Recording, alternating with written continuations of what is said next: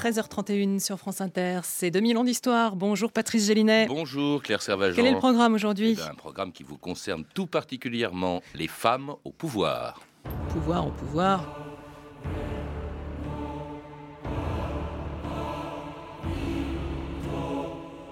Les Français persuadent les femmes qu'elles n'ont point de génie pour les reléguer aux frontières subalternes du ménage.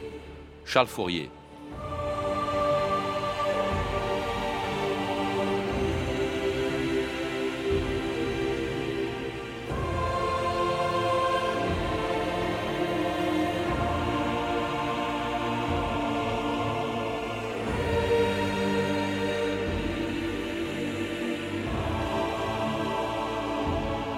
2000 ans d'histoire.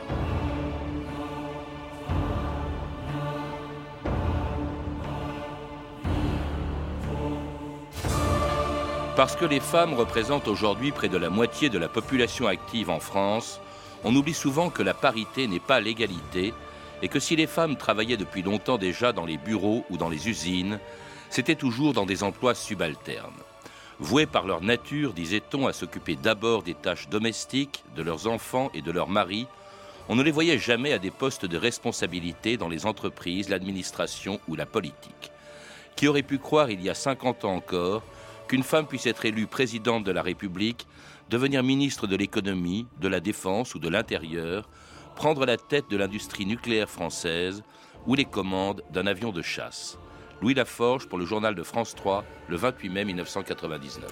Caroline Aigle va bientôt voler sur un Mirage 2000. Ce matin, cette jeune femme de l'armée de l'air a reçu son insigne de pilote de chasse. C'est une première en France. À 24 ans, cette polytechnicienne ouvre une nouvelle ère au sein de l'armée. Isabelle Thomas. Lieutenant Aigle Ce matin, le dernier domaine réservé aux hommes dans l'armée de l'air a capitulé devant sa première pilote de chasse. J'ouvre la voie pour celles qui vont suivre. Il y en a déjà une qui me suit.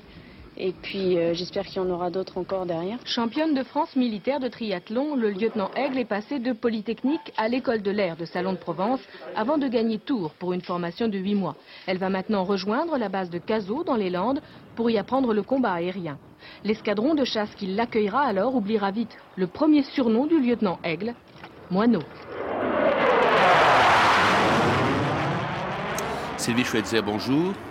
C'était en 1999, euh, un des derniers métiers jusque-là exclusivement réservé aux hommes et investi par une femme. Vous en parlez dans, dans un livre, Femme de pouvoir, qui vient de sortir chez Payot. C'est une histoire de l'égalité professionnelle en Europe depuis le 19e siècle, et dans lequel vous rappelez que si les Françaises ont toujours travaillé euh, dans le passé, c'était toujours en effet dans des emplois subalternes. Oui, toujours, en tout cas longtemps parce que les métiers de responsabilité, qu'on peut appeler aussi les métiers hautement diplômés, se sont ouverts très lentement et les derniers sont précisément euh, ceux que, celui, un de ceux qu'on vient d'entendre, par exemple euh, officier euh, dans les armées et a fortiori pilote de chasse. Vous dites officier, vous, hein, vous êtes attaché à la féminisation des noms de, métiers. Oui, je pense que ça fait apparaître les femmes. Mmh. Alors, cela dit, ça n'a pas toujours été le cas. On a même l'impression qu'elles ont eu souvent, dans un passé très lointain, un pouvoir qu'elles ont perdu pendant longtemps. Vous rappelez quand même l'existence de reines, de régentes, de favorites qui avaient un vrai pouvoir politique. Oui, les reines, les régentes, les favorites, les sœurs, euh, les sœurs des rois.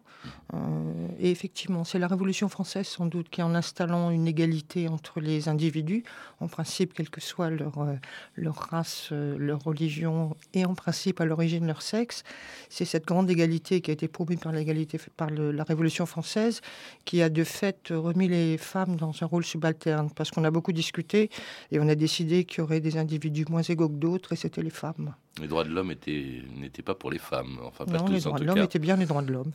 Et puis elles vivaient et elles ont vécu longtemps et même on, l'oublie souvent jusqu'à une quarantaine, une cinquantaine d'années, même pas 45 ans, sous la tutelle, soit du père, soit du, du mari. Vous rappelez par exemple qu'une femme ne pouvait pas travailler sans l'autorisation de son mari, euh, qu'elle ne pouvait pas gérer ses biens, euh, ni ouvrir un compte en banque. Oui, jusqu'en 1965, c'est les dernières dispositions du Code napoléonien donc du début du 19e siècle, euh, qui mettent euh, fort longtemps à tomber et qui montrent bien le, où se situait le désir de domination des femmes. C'était mmh. bien dans le registre de l'égalité sur le marché du travail.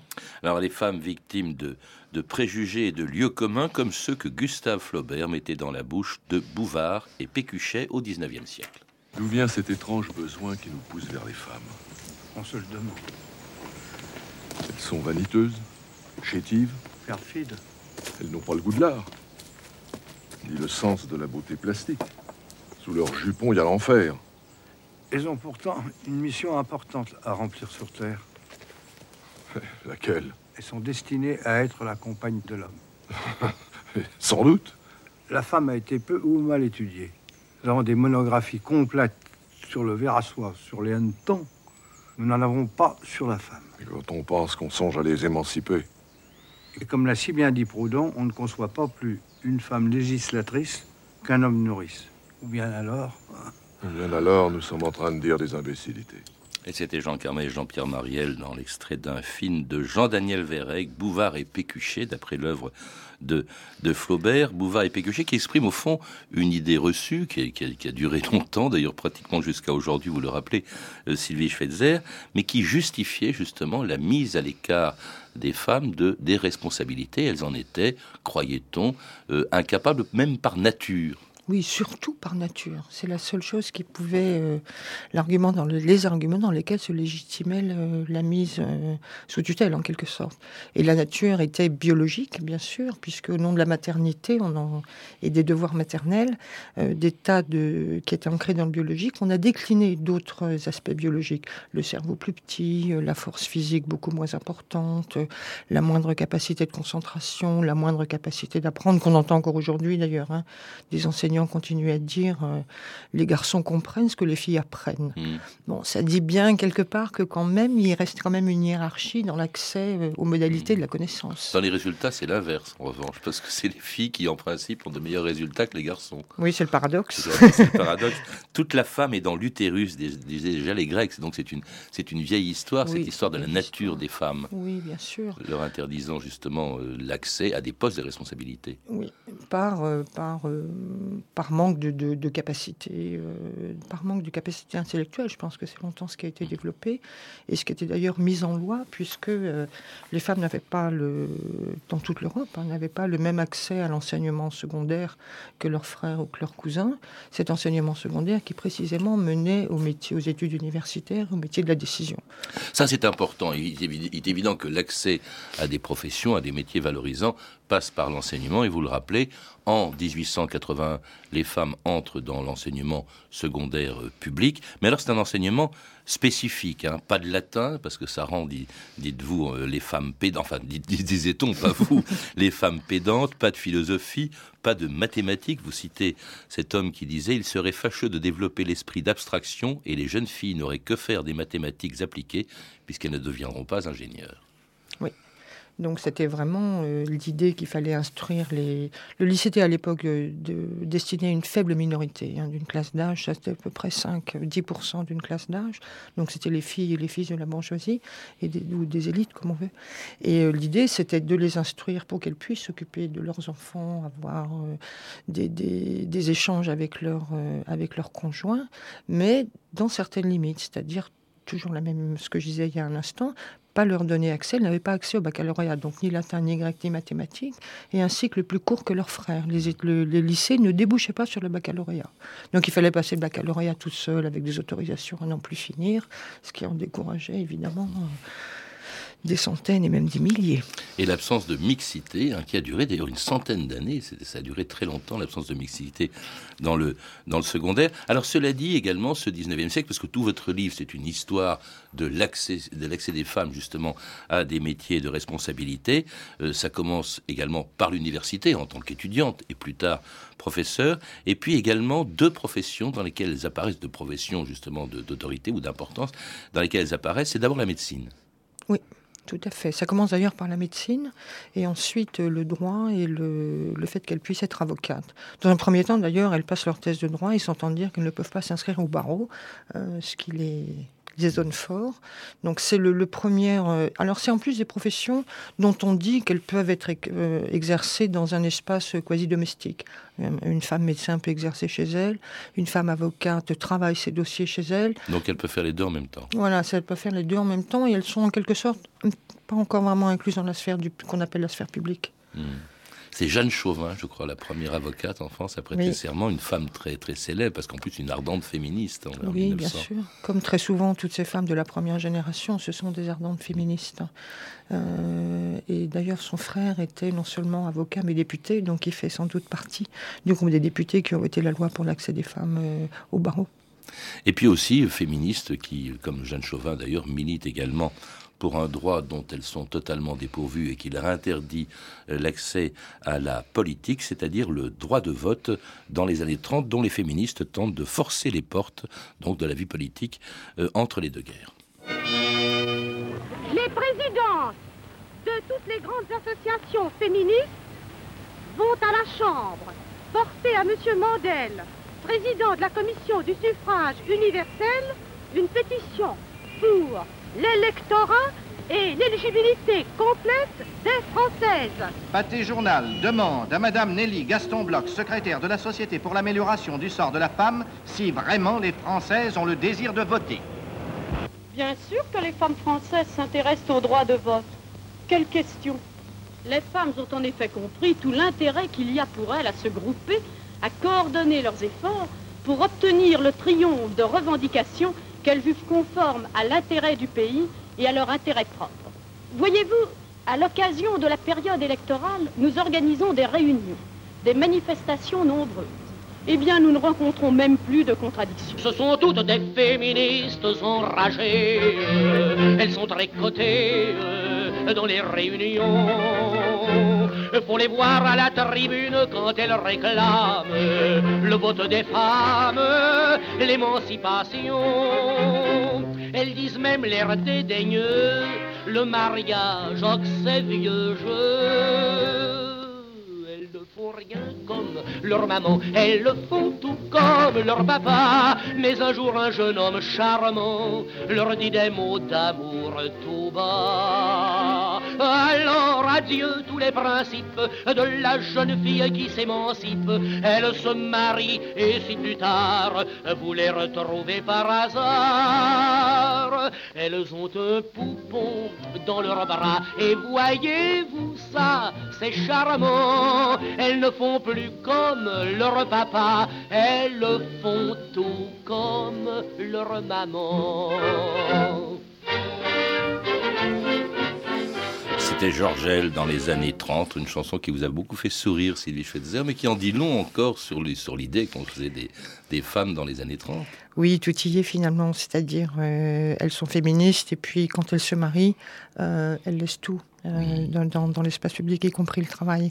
Première chose. Et deuxième chose, c'est peut-être Louise Weiss qu'on entendait tout à l'heure, et la réponse d'une femme qui était Mais oui, ça les intéresse. Donc on a longtemps dit Mais de toute façon, c'est pas la peine que les femmes accèdent aux postes de décision médicales, intellectuelles, politiques. Ça ne les intéresse pas. Hmm. Euh, c'était vraiment le gros argument. Elles sont intéressées par d'autres choses et c'est pour ça que c'est pas que qu'elles peuvent pas, c'est qu'elles veulent pas parce que ça les intéresse pas. D'ailleurs, c'est une chose étonnante parce que cette chanson date du milieu des années 30, c'est-à-dire du moment où elles accèdent à un poste, à des postes gouvernementaux. Bloom prend trois sous-secrétaires d'État, hein, c'était pas des ministres à temps complet. Euh, dans, son, dans son gouvernement, alors qu'elles n'ont pas le droit de vote. Ça, c'est un paradoxe. Et que Blum, d'ailleurs, c'était même pas dans le programme du Front populaire de donner le droit de vote aux femmes. Oui, mais euh, ça c'est pas pas passé au vote non plus. C'est passé au vote trois fois euh, à l'Assemblée nationale entre les deux guerres. C'est à chaque fois le Sénat qui a la Chambre des députés donné largement la majorité. C'est le Sénat qui a qui a toujours bloqué l'accès avec des, arguments d'un sexisme tout à fait extraordinaire, presque inaudible pour une femme. Euh, et donc Blum installe trois femmes sous-secrétaires d'État, euh, trois femmes fort connues d'ailleurs, pour deux d'entre elles, Cécile Brunswick, une très grande militante féministe, et euh, la fille de Pierre et Marie Curie, Reine Julio Curie. Alors donc euh, elles entrent au gouvernement à des postes subalternes. Il faut attendre quand même 1945 pour que, après beaucoup d'autres pays, eh bien, la France effectivement accorde le, droit de vote aux femmes. Cela dit, c'était pas la priorité du combat féministe. Hein. Euh, je, crois le, droit de vote. Elle considérait qu'il fallait d'abord euh, l'égalité sur le plan civil, etc.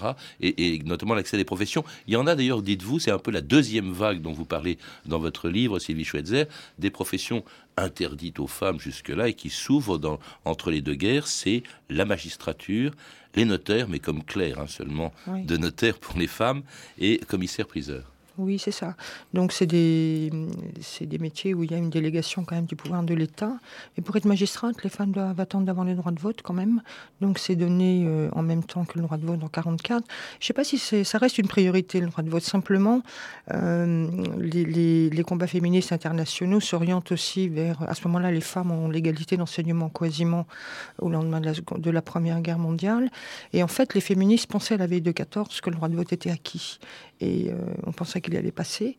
Et à ce moment-là, la guerre est déclarée et bien sûr, le, Parlement ne siège plus. Mmh. Et donc, à la fois, elle continue à revendiquer le droit de vote, à se présenter sur des listes d'ailleurs électorales. Louise Weiss en fait partie. Et en même temps, à revendiquer l'ouverture euh, des, des, professions, euh, de l'enseignement, une égalité plus grande. Alors justement, bon, elles entrent au Parlement. D'ailleurs, pendant très longtemps, leur présence a été assez symbolique hein, au début, euh, et même encore d'ailleurs, puisque je crois qu'aujourd'hui, il n'y a, a, que 18% de femmes euh, au, euh, à l'Assemblée nationale, et avec accueillis parfois différemment. Vous citez un député qui, en 2000, je crois, disait encore, en parlant d'une députée qui est Nicole Catala, avec elle, c'est le concert des vagins. Oui, c'est une grossièreté, euh, un signe. bon voilà, c'est le totamulaire et nutero, euh, mm. on y revient. Quoi. Alors des préjugés, on le voit, qui sont tenaces, comme dans ces actualités de 1957 au Salon des Arts Ménagers, dans lequel ce reporter ne voit pas les femmes ailleurs que devant le miroir de leur salle de bain ou à la cuisine. On a chanté jadis les mains de femmes, mais pour parler le jargon d'aujourd'hui, elles restent toujours valables. L'art ménager consiste à les préserver des tâches pénibles. On disait jadis une chaumière et un cœur, on préfère aujourd'hui un cœur et une cuisine avec des meubles en acier vitrifié, monobloc, se prêtant à toutes les combinaisons et abondamment pourvus d'esclaves électriques. Telle est la philosophie de ce 26e Salon des Arts Ménagers, qui jette aussi un pont sur l'avenir avec sa cuisine de demain, à ce point parcouru d'influx électriques que les mains de femmes n'auront vraiment plus rien à faire. Si ce n'est bien sûr leurs éternels raccords de beauté. Elles sont nées pour faire rêver, pour faire rêver dans les magazines et dans les vitrines. Les femmes ont tant de frivolité, de frivolité, demande à Gisèle et à Isabelle. Elles sont nées pour balayer, pour balayer et faire la vaisselle, vider la poubelle. Les femmes ont tant d'habileté, d'habileté, demande à Hélène, et puis à Guylaine, demande à Gisèle et à Isabelle. Elles sont nées pour enfanter, pour enfanter, et savent dès l'enfance que c'est dans la souffrance. Les femmes ont tant de générosité, de générosité, demande à Christine et à Micheline, demande à Hélène, et puis à Guylaine, demande à Gisèle. Isabelle. Francesca Solville, une très belle chanson, Demande aux femmes. C'est une chanson des, années 60 euh, qui indique bien encore l'idée, enfin, elle, en chantant ça au second degré, l'idée que les hommes euh, se faisaient encore des femmes dans les années 60, qui marque un bouleversement, un changement euh, considérable pour différentes raisons.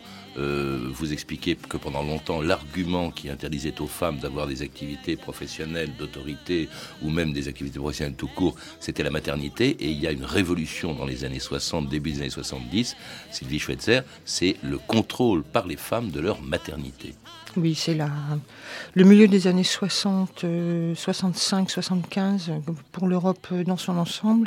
C'est ça qui est très frappant. C'est la décennie fondamentale pour les femmes. La mutation de la, condition, des, conditions féminines. Euh, les femmes obtiennent donc le contrôle de la maternité, un contrôle efficace. Il y avait en loi en France, en Belgique, des lois extraordinairement répressives, même sur la publicité pour la contraception. Et bien sûr la contraception elle-même. Donc c'est d'abord la loi Neuwirth de 1967 qui autorise la contraception, pas encore vraiment la publicité pour la contraception. Euh, pour les filles avec l'autorisation de leurs parents, leur père en l'occurrence, puisqu'il n'y avait pas à l'époque d'autorité parentale partagée. La majorité était à 21 ans. Donc bref, elles obtiennent en 67 le droit à la contraception. Elles, viennent d'obtenir en 65, on en parlait tout à l'heure, euh, la libéralisation du Code civil, la fin des... Donc il y a à la fois la, capacité civile, le contrôle de la maternité qui permet euh, réellement et même imaginairement, je pense, de se mettre en dehors de cette condition maternelle et de cette épée de Damoclès. Et on voit que, euh, que ça va libérer l'ensemble et que les femmes vont pouvoir mettre à profit l'ensemble des lois et des changements de mentalité qui leur sont proposés. Donc, et à ce moment-là, donc il y a 68 bien sûr, hein, la même si les femmes ont dit dont, on dit qu'elles sont peu présentes dans la révolution de, de 68. C'est vrai, elles n'étaient pas très nombreuses. Hein. C'est juste. curieusement, on l'oublie ça. Oui, oui, on ne dit peut-être pas assez. Le féminisme, le combat par exemple pour la lutte pour l'avortement apparaît après. Oui, euh, enfin, il existait déjà, mais il, prend de l'ampleur. Oui, mais ce que je voulais dire, c'est qu'elles sont peu présentes dans, les, dans la visibilité des mmh. luttes. Euh, donc, mais quand même, ça, ça change euh, extraordinairement, 68, les rapports à l'autorité, donc y compris des femmes par rapport à l'autorité des hommes. Et ensuite, ensuite se déploient d'autres lois comme la mixité de l'enseignement complet en 74, on en parlait tout à l'heure, comme la mixité des recrutements dans la fonction publique. Donc il y a là un bouquet d'années où les femmes euh, où la condition des femmes change réellement. Quand vous évoquez les, derniers bastions qui sautent, c'est évidemment l'armée. L'armée, bon, euh, euh, qui a été, qui a résisté, si je puis dire, justement à l'entrée des, femmes dans ce corps de métier particulier, quand même. Tout à fait, oui, jusque, jusque dans ces années 70, finalement. Mmh. et quand les femmes peuvent intégrer l'armée, avec des galons d'autorité, et pas seulement comme secrétaire, il y a des quotas, par contre. C'est ce qui montre que c'est la délégation de l'autorité de l'État in fine et la, défense du territoire. Et il y a des quotas qui sont très sévères. Hein. Le, quota le plus laxiste, si, je puis m'exprimer ainsi, on en parlait tout à l'heure avec Caroline Aigle, c'est l'armée de l'air et le quota est à 12%. Et ça passe bien entendu par des écoles, dont euh, l'X, hein, avec euh, cette, cette, cette, femme qui était Anne Chopinet, je crois, et qui entre à l'X. Elle en plus comme major. Hein. C'était la première femme à l'X et elle était major cette année-là. Je crois qu'elle entre major et elle sort major. Et elle sort major. C'est toujours, ça a toujours c'est toujours le cas d'ailleurs. Quand HEC s'ouvre aux femmes en 74, euh, une femme entre major et sort major aussi. Et puis alors, ce sera euh, la, montée, si on peut dire, euh, au plus haut niveau des, des, responsabilités politiques, à la tête, par exemple, du gouvernement en mai 1991. La nouvelle est tombée sur les téléscripteurs cet après-midi à 14h46 précise. Le Premier ministre Michel Rocard a remis aujourd'hui sa démission au président de la République qui l'a accepté. Le président de la République a nommé Premier ministre Madame Édith Cresson. Pourquoi pas? Pourquoi pas une femme? C'est la première fois? Bon, bah, je trouve que pas une mauvaise idée. Parce que c'est une femme et qu'on espère qu'elle va faire des choses formidables. Ça va provoquer un électrochoc dans l'opinion. Ça peut être bien. Je trouve ça fabuleux que ce soit une femme qui soit Premier ministre c'est intéressant. Euh, une femme a une vue certainement différente des, des affaires. C'est quelque chose de positif pour les femmes? Une femme a autre chose à faire. C'est pas le rôle d'une femme. Et c'est une femme qui dit ça dans ce micro-trottoir. C'est étonnant parce que parfois la résistance vient des femmes elles-mêmes. Enfin, pas toutes, bien entendu. Mais oui, bien sûr, parce que sinon, euh, je pense que les choses avanceraient plus vite. Mais oui, parce qu'elles sont euh, majoritaires en France. Donc, comme nous sommes une démocratie, en principe, oui. On est typiquement dans le registre des représentations euh, des femmes, des représentations sociales des femmes par les hommes et par les femmes. C'est la grosse peut-être un des, c'est la grosse question mmh. qu'on avance. Que d'ailleurs les hommes avancent souvent pour dire mais vous voyez peut-être que l'égalité n'est pas absolument indispensable puisque les femmes elles-mêmes disent que euh, il peut pas y avoir une femme premier ministre, il peut pas y avoir une femme présidente de la République. C'est validé par certaines femmes elles-mêmes comme si c'était un argument, comme si les femmes formaient un tout, comme quand on dit la femme. Hein, il y avait comme une espèce d'homogénéité euh, de la condition et des manières de penser. Donc pour ça je pense qu'il mieux dire les femmes euh, pour commencer. Et donc oui c'est ça la grosse question dans les représentations sociales, euh, c'est qu'elles ne sont pas toujours euh, euh, explicitées enseigner. Euh, on perd quelquefois la mémoire de ces longues luttes pour accéder à l'égalité. Et du coup, les femmes elles-mêmes sont porteuses de, représentations qu'elles ne déminent pas. On voyait ça tout à l'heure avec la question de, des arts. Euh, à l'instant avec la question des arts ménagers, oui, les femmes euh, discutent et hésitent même à déléguer euh, les tâches, les tâches domestiques. Les, résistances viennent quand même, même s'ils affirment le contraire, des hommes. D'ailleurs, parfois, c'est l'inconscient qui parle et vous, vous citez dans, deux fois dans votre livre quand même cette fameuse phrase de Laurent Fabius apprenant la candidature de Ségolène Royal à la présidence de la République, qui va s'occuper des enfants? Oui, je pense que les stéréotypes euh, continuent. Oui, je, pense qu'il l'a regretté, mais enfin, c'est quand même significatif. c'est quand même significatif. Alors, il y a, y a, donc, il y a aussi euh, toutes ces lois qui permettent de faire progresser justement la présence des femmes dans le poste de responsabilité, la parité, bien entendu, la discrimination positive également, vous l'évoquez. Oui, bien sûr. Alors, les, les, lois sur la parité sont extrêmement discutées, ça, ça et par les femmes et par les hommes, bien sûr, mais aussi par les femmes qui voient une, une mise en infériorité.